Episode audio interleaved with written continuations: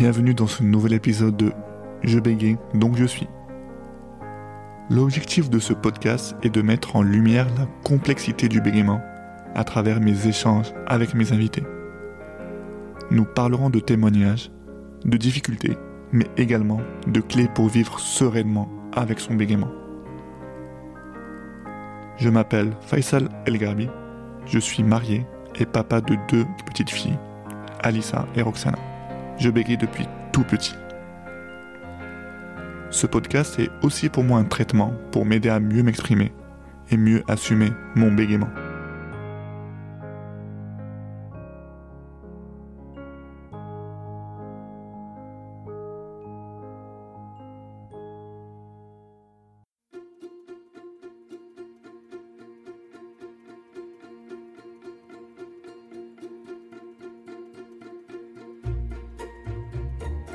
Juliette de Chassé est orthophoniste à Lyon. Spécialiste du bégaiement, elle travaille au sein du cabinet Belcourt Bégaiement. Elle est enseignante, formatrice.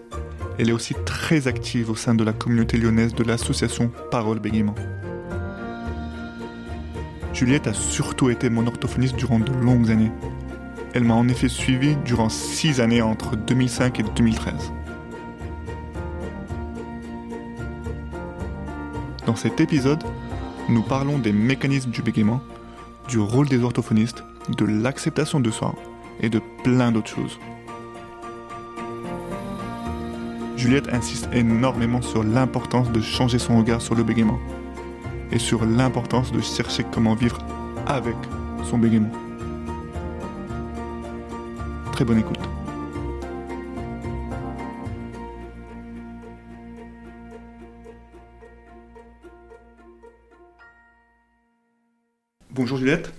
Bonjour Faisal. Euh, merci, merci beaucoup de m'accueillir, merci d'avoir accepté mon invitation. Tu, tu, es la première invitée, premier épisode. Je suis honorée. Pourquoi on bégaye Je ne sais pas si je peux répondre à cette question, Faisal. Je ne sais pas pourquoi tu bégayes toi. Euh, je ne sais pas, quand on reçoit un enfant, il y a toujours plein d'explications, plein de, de facteurs, une multitude de facteurs très complexes et très singuliers en fait pour expliquer le fait qu'un enfant se mette à bégayer. Comme pour tout problème de santé d'ailleurs, il y a toujours une multitude de complexes qui euh, intègrent des composantes biologiques, génétiques, héréditaires, environnementales. Donc euh, il y a des facteurs euh, liés à l'enfant lui-même, ses capacités linguistiques, cognitives, émotionnelles. Est-ce qu'il y a des personnes qui bégayent dans la famille? Comment est-ce que quelles sont ses expériences de vie? Comment les parents réagissent? Quel est son tempérament? Est-ce qu'il y a une forte réactivité chez cet enfant? Est-ce qu'il se, il a des bonnes capacités d'autorégulation? Tu vois, il y a plein de facteurs qui, pris isolément, ne peuvent pas expliquer à eux seuls le bégaiement, mais qui, euh, entre eux, si tu veux, de, dans cette... Euh, enfin, comment dire j'allais, euh, je trouve pas le mot pour dire, mais dans cette euh, configuration tous ensemble, il faut qu'il y ait tous ces facteurs pour expliquer l'émergence d'un bégaiement chez l'enfant. Et puis une fois que le bégaiement a émergé, ben on sait qu'il y a une certaine proportion de ces enfants qui vont avoir une récupération, plus ou moins spontanée. Donc 80% des enfants qui bégayent peuvent avoir une récupération. Et tu parles des enfants, mais est-ce qu'on peut devenir bègue après? Oui, Est-ce qu'on peut devenir bègue à, à 20 ans Oui, oui, tout à fait. C'est plus rare, hein, si tu veux. On peut très bien démarrer un bégaiement plus tard, à à 8 ans, à la préadolescence, à l'adolescence et à l'âge adulte. C'est plus rare, mais ça arrive.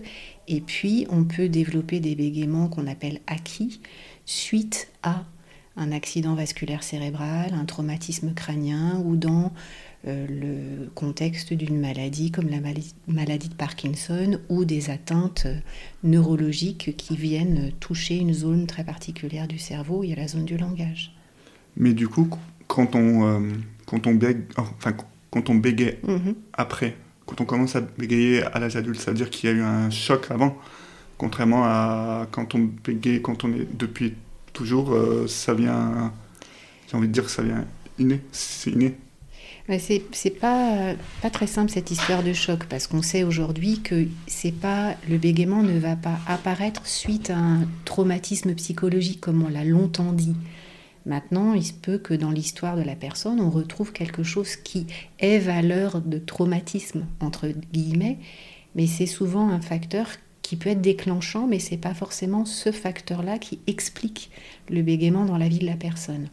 Quand c'est dans un contexte plus neurologique, oui, il va y avoir un facteur déclenchant, un traumatisme crânien, un AVC, un accident, et ça déclenche un bégaiement dit neurologique. Mais quand il y a un bégaiement qui apparaît à l'âge adulte ou à l'adolescence, hors, en dehors d'un contexte neurologique, il n'y a pas forcément de facteur déclenchant.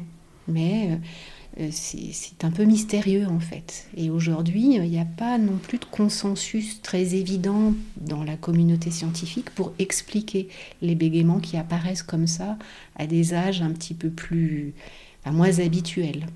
La majorité des personnes qui bégayent bégayent depuis qu'elles sont petites. Et dans la majorité des cas, le, le bégaiement se développe dans la petite enfance. D'accord. Moi, quand on me pose la question, mhm. je dis que je bégaye parce que je parle en inspirant. Mhm. Et du coup, mes cordes vocales sont, se ferment, et du coup, c'est là que c'est pour ça que j'ai des blocages. Est-ce que j'ai raison?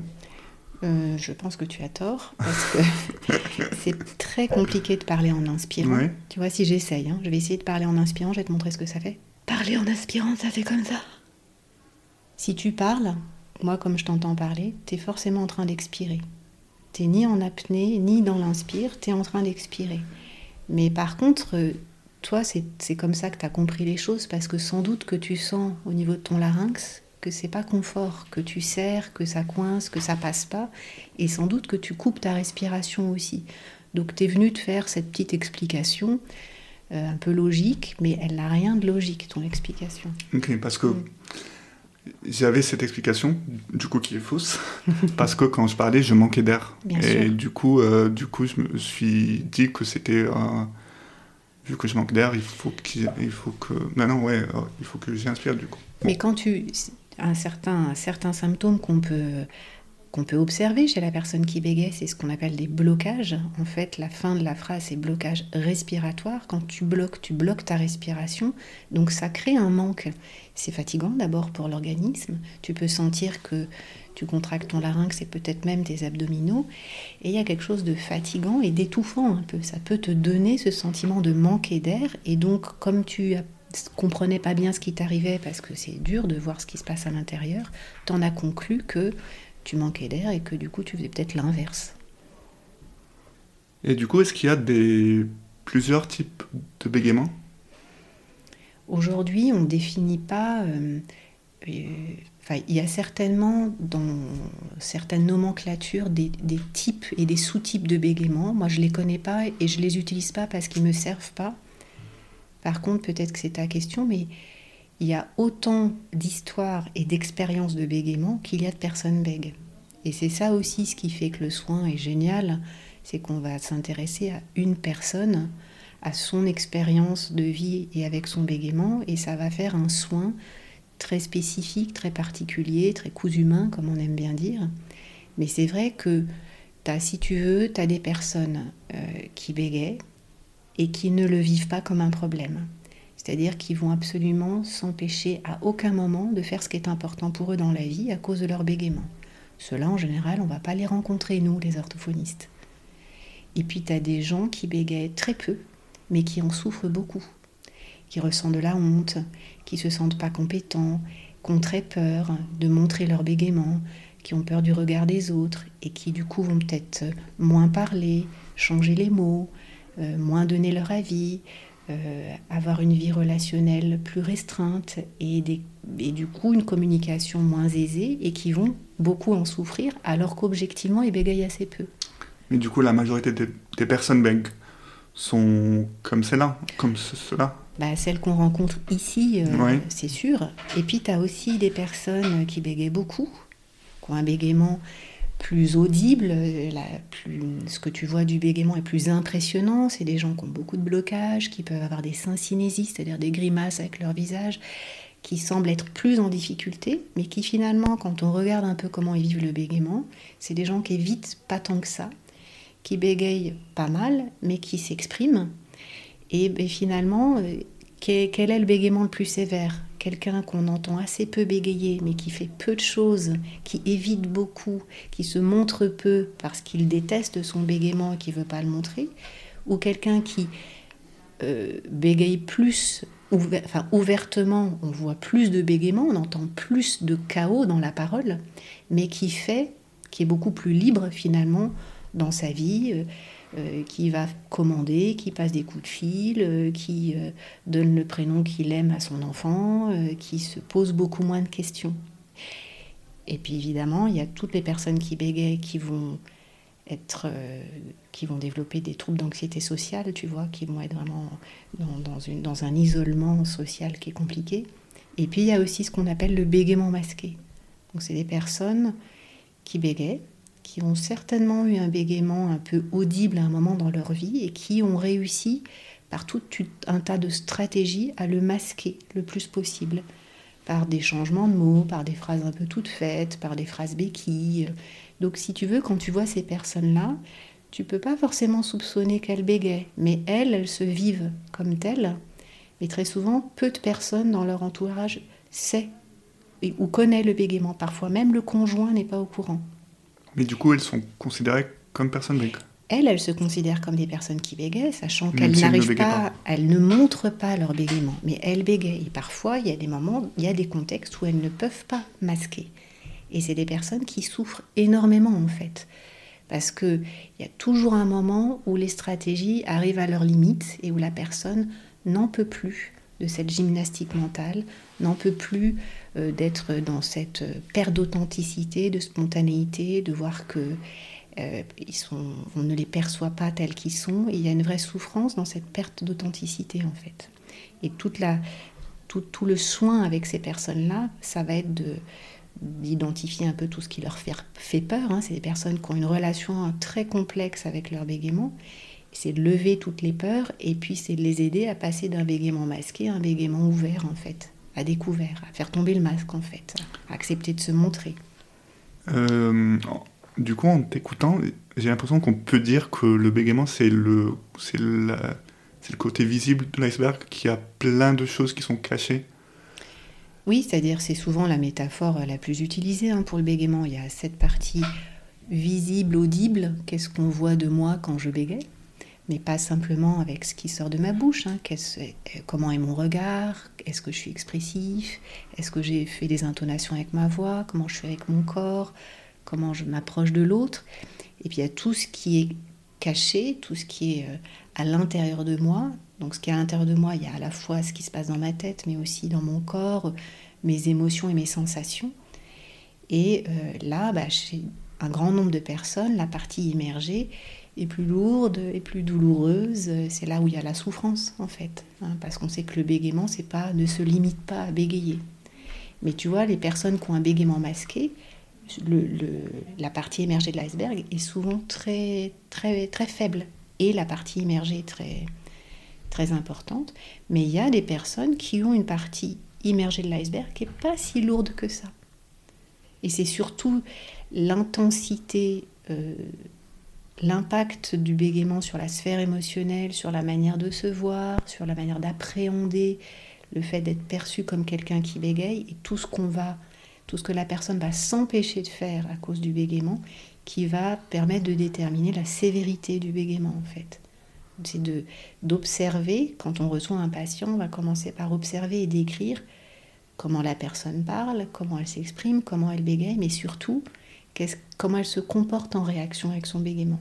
Qu'est-ce que ça lui fait ressentir à l'intérieur d'elle de bégayer? Est-ce qu'il y a de la honte?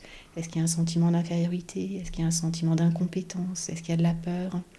Qu'est-ce que la personne se dit dans sa tête? Qu'est-ce qu'elle fait? Est-ce qu'elle prend des risques? Ou est-ce qu'elle parle que quand elle est sûre qu'elle va pas bégayer? Comment elle communique? Est-ce qu'elle regarde? Est-ce qu'elle regarde pas? C'est ce qu'on appelle la qualité de vie en fait. Et tout ça, ça fait la souffrance. On va à la fois regarder la parole, le bégaiement, mais comment la personne souffre de son bégaiement. Mhm. À quel moment on se considère comme bègue? Comme personne bègue Mm. Tu m'as dit qu'on n'utilisait plus beg, mais personne beg. Ouais, parce qu'en fait, je sais pas. Qui a décidé de ça? Euh, Je pense que c'est venu, euh, je pense que c'est venu avec l'évolution du, du regard sur le bégaiement, de, de, de l'approche euh, globale du handicap. hein. On dit plus euh, le sourd, on dit pas l'autiste, hein. on dit euh, pas le bègue, on dit une personne qui bégaye ou qui a un bégaiement. C'est plus respectueux, c'est plus centré sur la personne. Et moi, je me souviens d'une phrase, mais je sais plus très bien qui l'a dite. Eh bègue, euh, comment elle Comment est cette phrase? Eh bègue, une personne qui se définit comme telle. Toute personne qui se définit comme telle. Tu peux. Il y a un espèce de débat chez les personnes qui bégayent, chez certaines. hein. Est-ce que on dit je suis bègue ou je bégaye Je suis bègue, c'est un verbe d'état, c'est mon identité, je me définis comme une personne qui bégaye. Et sans doute que ça a des conséquences sur ma manière de poser des actes derrière et de m'exprimer derrière euh, si je me, si je me définis au travers de mon bégaiement en disant je suis bègue ou est-ce que je bégaye Le bégaiement, c'est quelque chose que je fais. Et d'ailleurs, euh, je bégaye, mais je ne bégaye pas tout le temps. Et dans les moments où je ne bégaye pas, d'ailleurs, je suis toujours une personne qui bégaye. Mais le bégaiement, c'est variable. C'est pas parce que je bégaye que je bégaye tout le temps. J'ai des moments de, de vrai confort, de vraie facilité avec ma parole, puis des moments où c'est plus compliqué, des moments où c'est très compliqué. Parfois, il y a des raisons pour l'expliquer, parfois pas. C'est vrai que moi, je, je considère que je bégaye. Mhm. Je ne dis pas que je suis bègue. Mhm.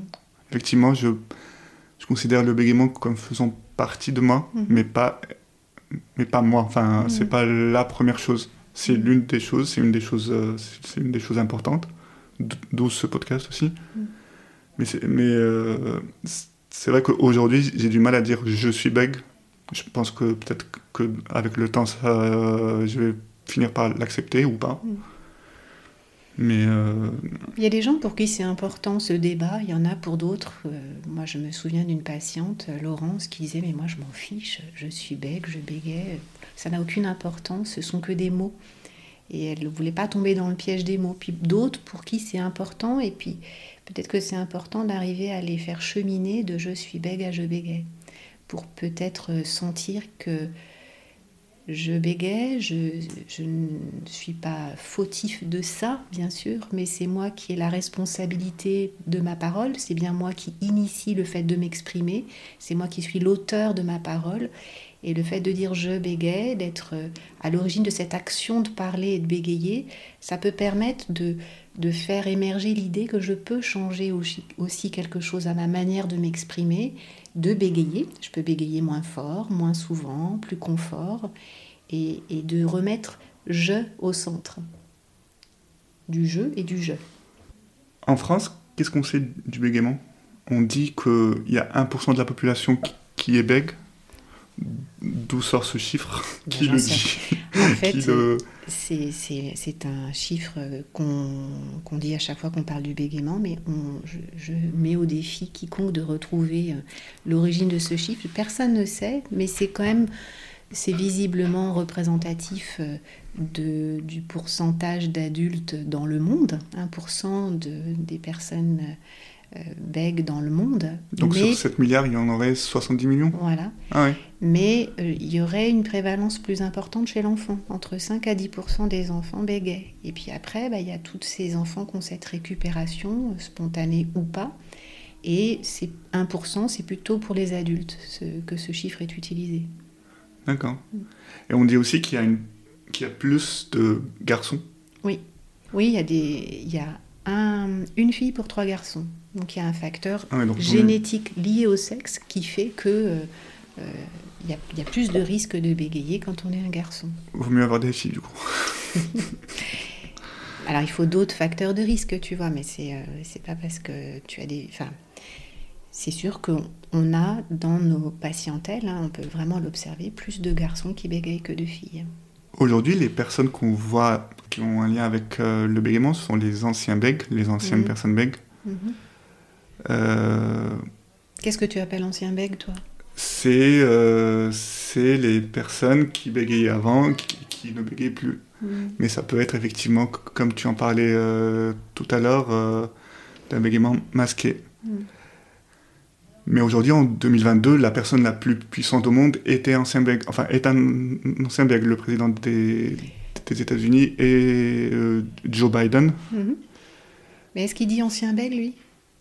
Euh, je me rappelle d'un di- discours de Obama quand c'était Mhm. son vice-président. Il parlait de, de son vice-président Mhm. Biden. euh, il parlait de d'ancien bègue. Mais je me rappelle que Trump, là, euh, c'est un petit peu un petit peu foutu de sa gueule. Oui, oui, il l'avait imité, c'est ça? Ouais, il l'avait Mais il imité. me semble que Obama avait justement euh, mis en valeur Joe Biden euh, en parlant de son bégaiement, mais comme quelque chose de très valorisant parce que son bégaiement et son, parcours avec son bégaiement, le fait de ne pas avoir hésité à, occuper une place euh, importante où la parole est à l'honneur, son, son, bégaiement le valorisait, mettait, euh, mettait en exergue des traits de sa personnalité, de la persévérance, du courage, de l'empathie et s'en était servi pour euh, décrire de lui euh, des, qualités humaines euh, très chouettes. Je ne sais pas vraiment ce que c'est un ancien bègue. Je pense qu'il y a des gens qui se disent anciens bègues, mais qui bégayent encore. Il y a des personnes qui doivent se dire ancien bègue et qui ne bégayent plus, ou tellement peu que ça n'est plus un problème. C'est en fait ça le nerf de la guerre.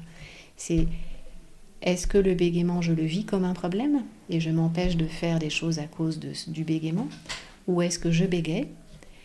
J'accepte cette particularité, ça me fait pas rire hein, de bégayer, mais je suis OK avec le fait que cette particularité est dans ma vie, dans ma bouche. Je ne le vis plus comme un obstacle, mais comme un ingrédient de mon expérience et de ma parole avec lequel j'ose, j'ai l'audace de m'exprimer, de défendre mon point de vue, de participer, de, de me montrer, euh, de dire qui je suis et de, de prendre conscience que je peux être intéressant, faire un métier où la parole est à l'honneur, diriger une équipe, alors que je bégaye. Est-ce que tu penses que les personnes bègues peuvent faire tous les métiers? Oui, bien sûr, Ouais. bien sûr. Que Mais tu... il faut qu'elle le croie, elle. Ouais. Ce qui est terrible, c'est que il y a bien sûr des stigmates, des préjugés sur le bégaiement, mais ce qui est dramatique, c'est quand la personne a intériorisé ces préjugés et croit elle-même qu'elle n'est pas compétente pour être avocate ou diriger une équipe ou parler au téléphone ou euh, gérer euh, des négociations.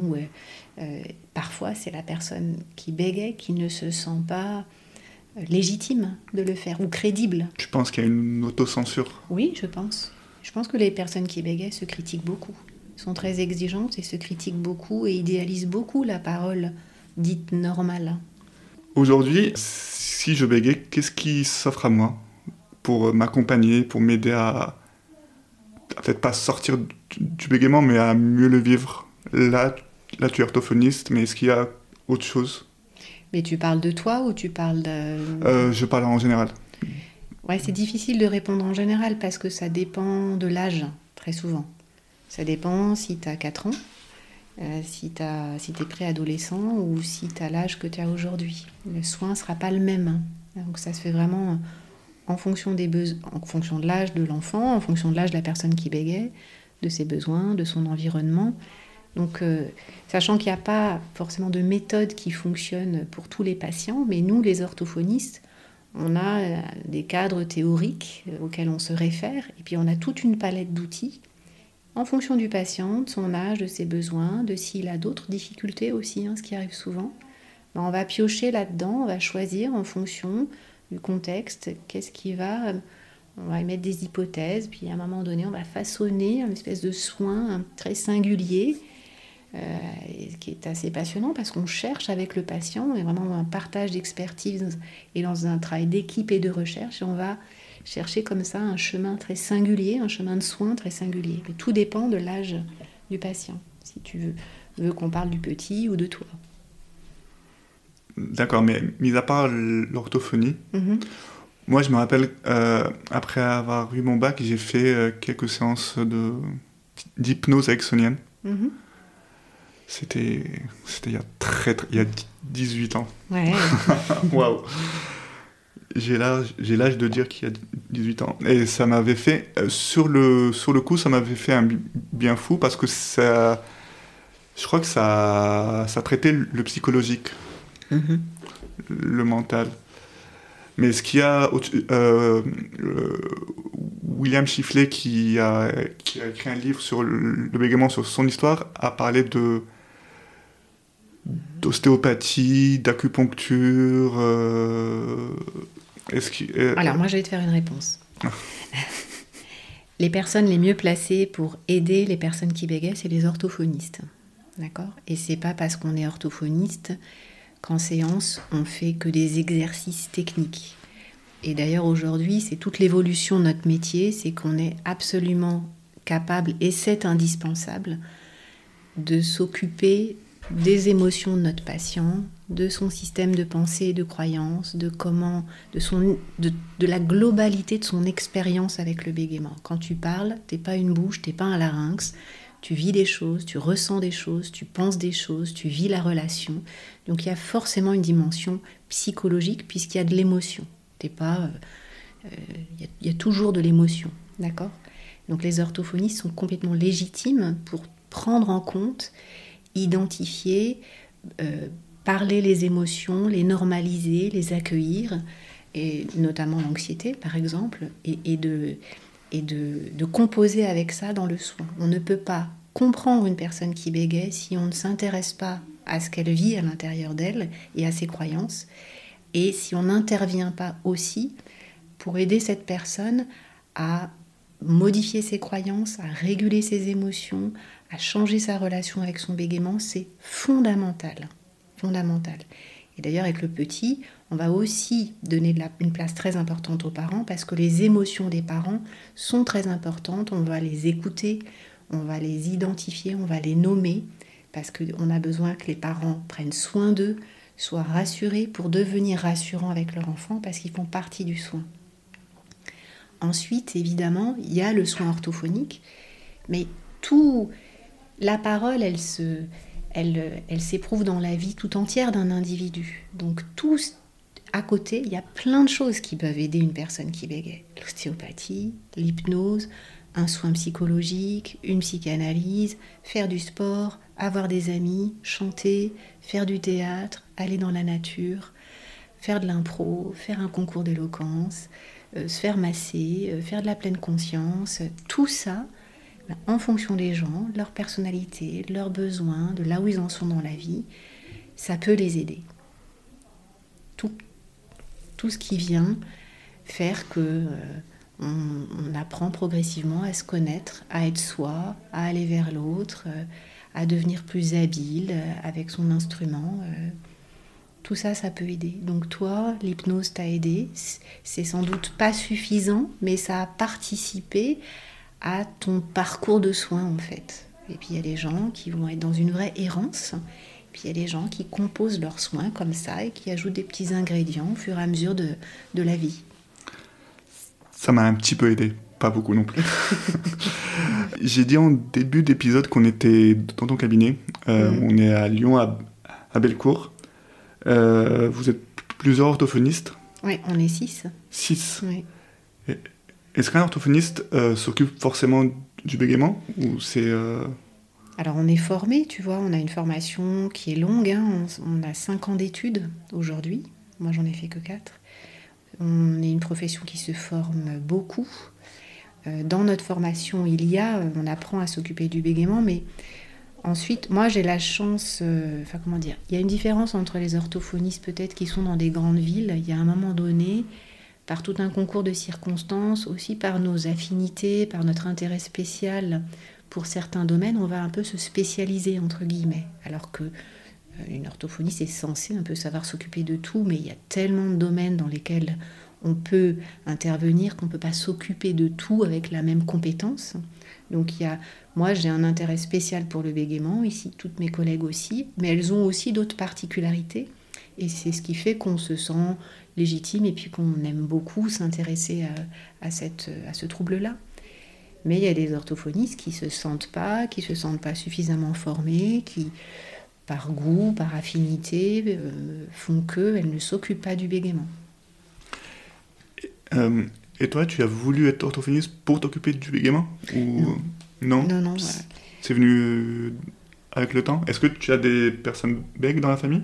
Oui, j'ai des personnes qui bégaient dans ma famille. J'ai deux oncles, un cousin et un neveu qui bégaient. Est-ce, qu'ils sont tes Est-ce que ce sont tes patients non. non, non, et c'est marrant parce qu'on n'en parle pas trop. On n'en parle pas trop ensemble.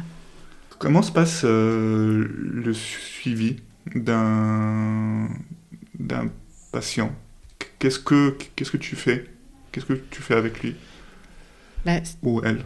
Oui, encore une fois, ça dépend de, ça de l'âge du patient. Mais en général, quand on reçoit un patient, on commence par observer et décrire. Observer le patient qu'on a en face de soi, comment est-ce qu'il parle, comment il s'exprime, comment il bégaye, qu'est-ce que ça lui fait vivre. Et puis on a euh, toute une palette d'outils, euh, comme je te l'ai dit, hein, dans laquelle on vient piocher, puis on va faire un petit programme un peu cousu humain qu'on ajuste un peu en, permanence en fonction de ce que ça donne. Mais l'idée du soin, si tu veux, c'est que quand on reçoit un patient, on fait équipe avec lui. Il y a d'abord la nécessité de, faire alliance avec le patient, de savoir que nous, on n'est pas magicien, qu'on n'a pas de méthode, qu'on n'a pas des exercices qui vont résoudre tous les problèmes du patient. On ne sait pas faire, mais on accompagne le patient dans un processus de changement, en fait. Mais est-ce que tu leur dis que. Est-ce que tu leur dis qu'ils vont qu'ils peuvent être, entre guillemets, guéris du, bégaiement ou est-ce que tu, tu, dis jamais ça? Non. Tu dis comme, comme, comme tu disais au, au début, il faut accompagner le enfin, il faut vivre avec. L'objectif, c'est de vivre avec pour, toi. Oui, c'est-à-dire que si je reçois un petit de 4 ans euh, qui a pas trop de. Comment dire Qui bégaye, mais qui. Euh, n'a pas trop, selon moi, d'indice de, sévérité, on peut très bien s'imaginer que cet enfant va avoir une récupération. Mais on ne sait pas. Donc c'est, c'est, moi, c'est pas moi qui ai la, possibilité de dire tiens, cet enfant, il va avoir une récupération, il va rester avec son bégaiement. Tellement de facteurs euh, un peu mystérieux qui nous échappent. Donc je préfère ne être dans la vérité de ce qu'on sait aujourd'hui Peut-être que cet enfant fera partie de cette proportion d'enfants qui va récupérer, mais il est probable aussi que cet enfant garde son bégaiement. Et du coup, ben, on aide les parents à euh, se projeter dans l'idée de quels parents ils ont envie d'être avec cet enfant qui bégaye, s'il conserve son bégaiement. Et on est, si tu veux, le soin, il s'organise un peu autour de trois grands axes. Comment est-ce qu'on va aider cet enfant ou cet, ado hein, à avoir une parole plus confortable, pas forcément à plus bégayer, mais déjà à, arriver à s'exprimer avec moins de tension dans la parole. Donc c'est tout ce qui va concerner le fait d'arrêter de, lutter avec la parole, parce que c'est bien ça qu'on entend dans la parole de quelqu'un qui bégaye. C'est cette tension un peu excessive, le sentiment que l'enfant se bagarre un peu avec sa parole. Donc euh, il y a tout, un, toute une composante autour de de moins lutter, d'arrêter de forcer, d'être dans cette euh, parole plus douce, pas forcément sans bégaiement, mais bégayer plus confort presque.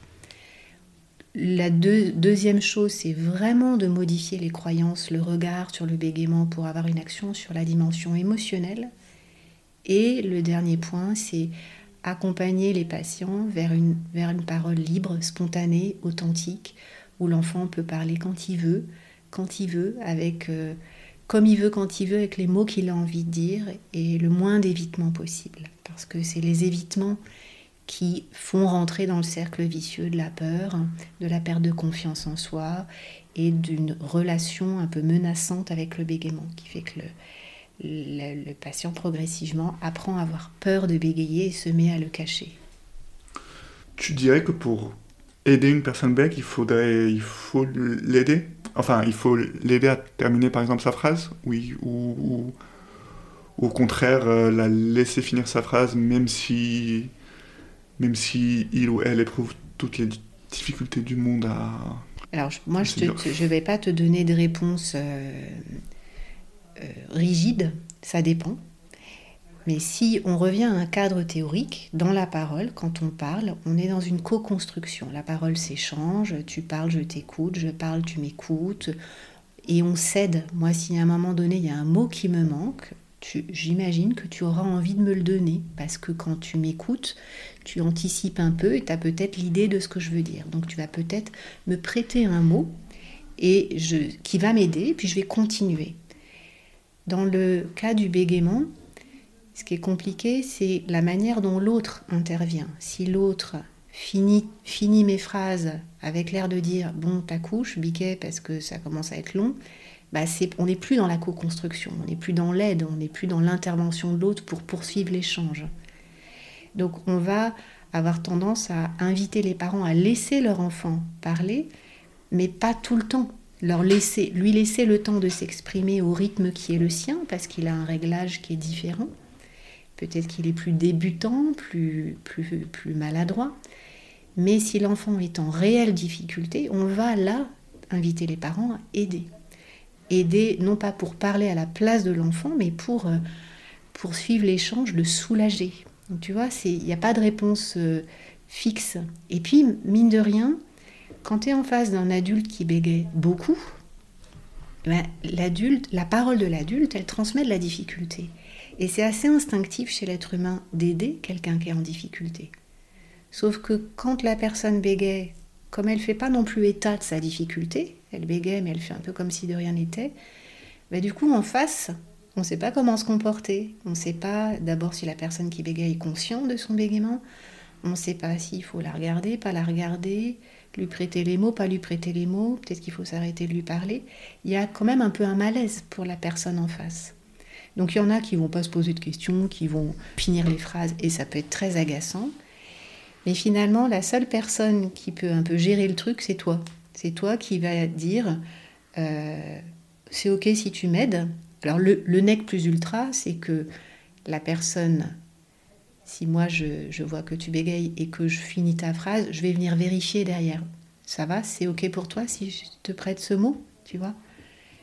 Ou bien si l'autre te coupe souvent la parole, et hey, euh, laisse-moi finir. T'as vu, je bégaye. Je peux raconter un truc dont je me souviens de toi?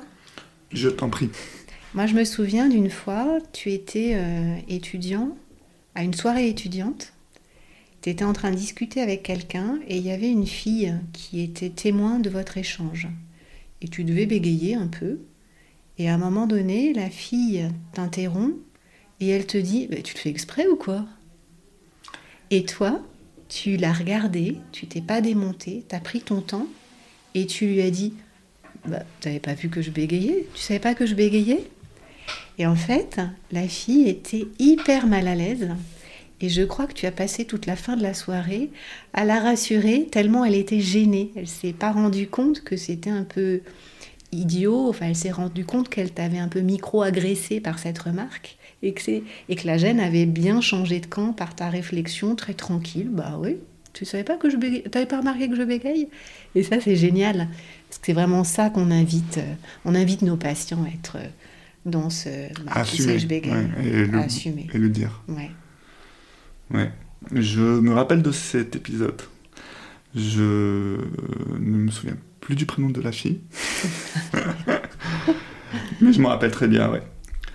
Euh, je me rappelle aussi qu'on faisait des. que tu organisais des des réunions mm. de personnes bègues. Oui, des groupes. Des groupes, des réunions groupes, euh, des réunions slash groupes. Est-ce que tu en fais toujours? Oui.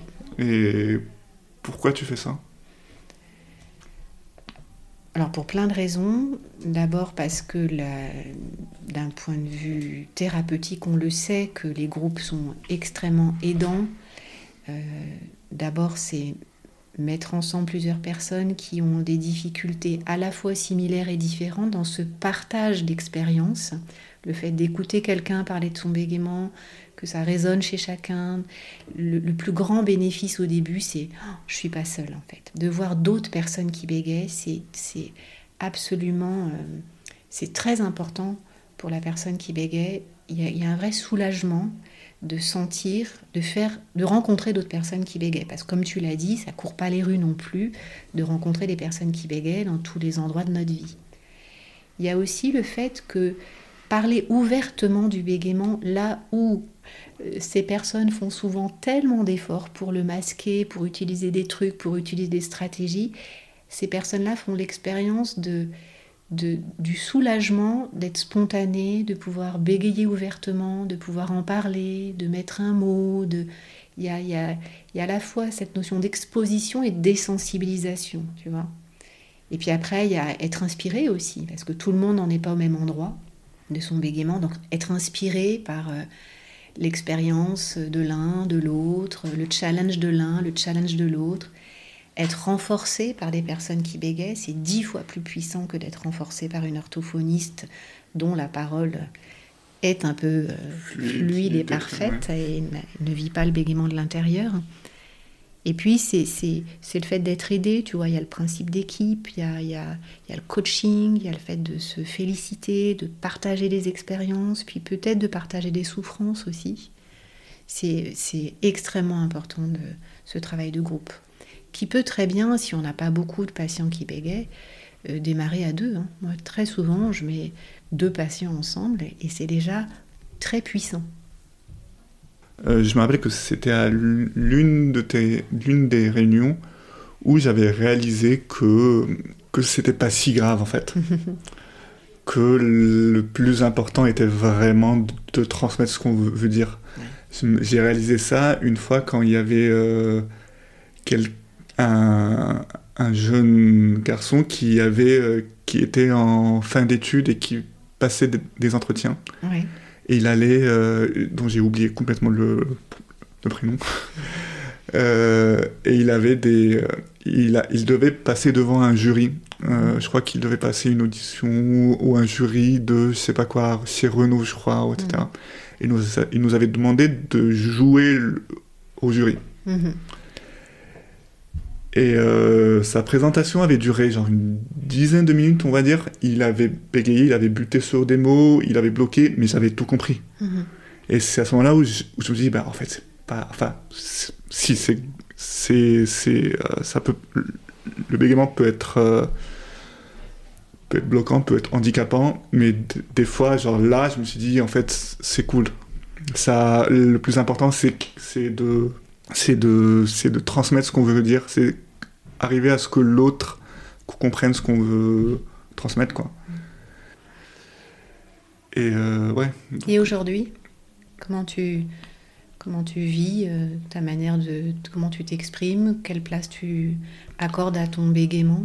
Aujourd'hui, quand je vois? Bah aujourd'hui c'est, je pense qu'on vit une ère où, c'est plus facile mhm. parce qu'avec Internet, euh, bah typiquement en 2005 que je devais appeler pour prendre rendez-vous. Aujourd'hui, il y a Doctolib. Mhm. Je pense que la vie d'un... Les petits, euh, les petits défis d'une personne bègue sont facilités par Internet. Tu sais que le fondateur de Doctolib bégaye C'est vrai? Mm. bah, Je ne savais pas. Voilà, tu le sais. Mm. J'essaierai de l'inviter du coup. Ouais. Euh, donc non, WhatsApp est, dominant, l'écriture est dominante. Mais si jamais tu devais passer des coups de fil aujourd'hui, est-ce que comment tu serais? Tu serais hésitant ou euh? Aujourd'hui, je, j'appelle sans hésiter. Et en fait, ce qui est drôle, c'est que euh, la personne en face a l'impression qu'il y a des coupures de réseau. est-ce que tu parles de ton bégaiement? Euh, Je l'introduis pas. Mhm. Par contre, si quelqu'un me parle de mon, de mon bégaiement, là, je réponds à toutes les questions. Je suis complètement ouvert. Mhm. Mais de là à dire euh, je bégaye euh, l'anecdote que tu as citée avec la fille, euh, ben, en fait, c'est elle qui a, qui a, qui a qui m'a provoqué un peu, quoi, pour, qui a provoqué le fait que je parle du, du, du bégaiement. Mais c'est pas toi qui. C'est pas moi qui vais. Qui dis, bah, voilà, je bégaye comme ça, c'est important pour moi que vous le sachiez. Tu dis pas ça. Non, euh, je l'ai dit une seule fois, je crois, dans toute ma vie. Hmm. C'était un oral de concours euh, pour une école où j'ai pas été pris. Et du coup, non. Euh, aujourd'hui, je passe je fais plus d'entretiens, je passe des entretiens, mhm. vu que j'ai ma propre entreprise. Donc psychologiquement, je me dis que c'est moi qui euh, j'ai un ascendant psychologique. Mhm. Mais même, même, enfin, même je j'ai des a priori avant, etc. Mais ça se passe plutôt bien. Après, j'ai encore, euh, euh, j'ai encore cette cette cette faculté ou appréhension. Enfin, je pense que j'ai une parole fluide. Mhm. Et en fait, en face, non. Il, voit que j'ai des blocages, etc. Est-ce que tu fais l'expérience, euh, un des aspects, enfin, des caractéristiques de la nature du bégaiement, c'est la variabilité du bégaiement? Est-ce que tu, tu sens, toi, qu'il y a une variabilité de ton bégaiement en fonction de certains facteurs? Il y a des jours où, sans que tu te l'expliques, tu bégayes plus, des jours où tu bégayes moins, des jours où tu bégayes pas du tout. euh. Oui, oui, oui. Euh, y a- il y a, enfin, quand je suis anxieux, quand je suis stressé. Après, il y a des, il y a des, euh, y a des scénarios, des scénarios qui me, là, je perds mes mots. Euh, J'appréhende énormément. Mhm. Par exemple, le la dernière situation que j'appréhendais à, à fond, c'était euh, en fait pour la naissance de ma pour la naissance de ma deuxième fille. Mhm. Euh, pour la deuxième pour son deuxième accouchement, ma femme a décidé de faire un accouchement physio, Mhm. alors sans Péridurale. sans péridurale. Du coup, dans ce scénario, le rôle de l'accompagnant est primordial et Mhm. super important. Euh, je suis copilote. Bon, je fais rien par rapport à elle. Je sais. que- Encore un pilotage. Euh, oui, encore un pilotage. Je suis copilote. Mais euh, elle a accouché en février et j'avais une peur bleue. euh, avant, genre en janvier, en décembre, de ne pas par- parvenir à, à, à transmettre les bonnes informations aux, aux- aux sages-femmes. Mais parce que tu étais dans l'idée que passer les informations, c'était que par le, le langage. Est-ce que tu, tu as l'idée que tu peux passer les informations autrement? Hmm. Ouais, non, là j'avais juste parce que en fait euh, il fallait hmm, euh, il fallait il fallait ne pas la, la déranger elle, Mm. qu'elle parle pas, qu'elle reste dans son dans sa bulle et que toutes les que toutes les infos passent moi. Est-ce qu'il faut faire ci? Fallait il fallait qu'on en parle, il fallait que j'arrive à à, utiliser la péridurale le plus tard possible et, il fallait que je négocie aussi. Et avec le recul, est-ce que tu t'es. Tu en penses quoi de cette peur panique de ne pas transmettre la bonne information? Est-ce que tu t'es dit, je me suis mis dans un état, je me suis créé des problèmes qui n'existaient pas? Est-ce que. Est-ce que. Bah, L'accouchement s'est très bien passé. Et euh, oui, oui, je me dis que je me, je me suis fait un, un- je me suis fait un, un gros scénario pour rien. Enfin, je me suis monté à la tête une, Mm. une histoire assez, assez Mais tu avais peur de ne pas passer de ne l'information pas être à la hauteur. ou de bégayer ou de montrer ton bégaiement? Euh, J'avais peur de bégayer et que ça Au point de ne pas arriver à passer l'info. au point de perdre du temps sur un, quelque chose qui était urgente. J'avais très très peur de ça. Quoi. Et comment tu te l'expliques, cette peur? Euh, je sais pas. Euh, bah, je, je, bah, c'est juste peut-être un manque de confiance en soi. Une croyance? Je me dis que je vais pas y arriver, ouais, alors Mm. que j'y- souvent j'arrive. euh, Enfin, là aujourd'hui, le, le bégaiement ne m'empêche plus de faire euh, ce que je veux faire. Donc tu arrives à, à bien bégayer et à bien communiquer. J'arrive à bien bégayer, bien communiquer, oui. J'arrive à, j'arrive à transmettre euh, les, les infos que je veux transmettre. J'arrive à me faire comprendre. Je pense que je suis plus. euh, Ouais, ouais, ouais. Est-ce que tu es d'accord qu'il y a des personnes qui ne bégayent pas? Et qui communiquent pas très bien et Bah, ne ce se que font j'allais pas dire. très bien comprendre C'est ce que j'allais dire. Je suis plus. Je, suis- je, j'explique mieux les choses que que des personnes qui ne bégayent pas. Mhm. La, euh, quand j'étais euh, salarié dans une grosse boîte d'informatique, lors de ma dernière mission, on- je formais les gens parce que j'avais, ils, ils considéraient que j'avais une, une approche assez, assez bien et que je formais mieux les gens et du coup les gens étaient... Donc on t'a choisi parce que tu étais compétent, Ouais, pas savoir si tu bégayais ou pas. c'est ça. Je pense que ça va être les mots de la fin. Mhm. qu'on peut, euh, qu'en étant personne bègue, on peut quand même faire ce qu'on veut. Ouais. Est-ce que tu penses que On peut être libre, un bon résumé libre et spontané et soi, Ouais. être soi. Merci beaucoup, Comme Juliette. toi, tu l'incarnes vraiment ça, je trouve. Tu Merci. es très, tu es très authentique, très naturel, je trouve. Merci, merci beaucoup. Merci beaucoup, Juliette. Merci Faisal.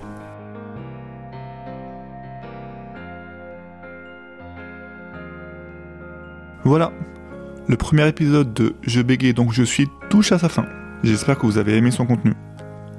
Pour ma part, j'ai vraiment aimé revenir à Lyon et revoir Juliette. Je ne le redirai jamais assez, mais Juliette a joué un rôle très important dans ma vie en me faisant franchir un cap avec mon bégaiement. J'avoue que je ne pensais pas que mener une interview serait aussi dur. Plein de mots se sont entremêlés dans ma tête et je pense que le désir de trop bien faire m'a plutôt desservi. Hâte de corriger ça dans les prochains épisodes. N'hésitez pas à me contacter sur je bégaye donc je suis.fr ou sur Twitter si vous avez des questions, des remarques ou simplement pour me faire un coucou.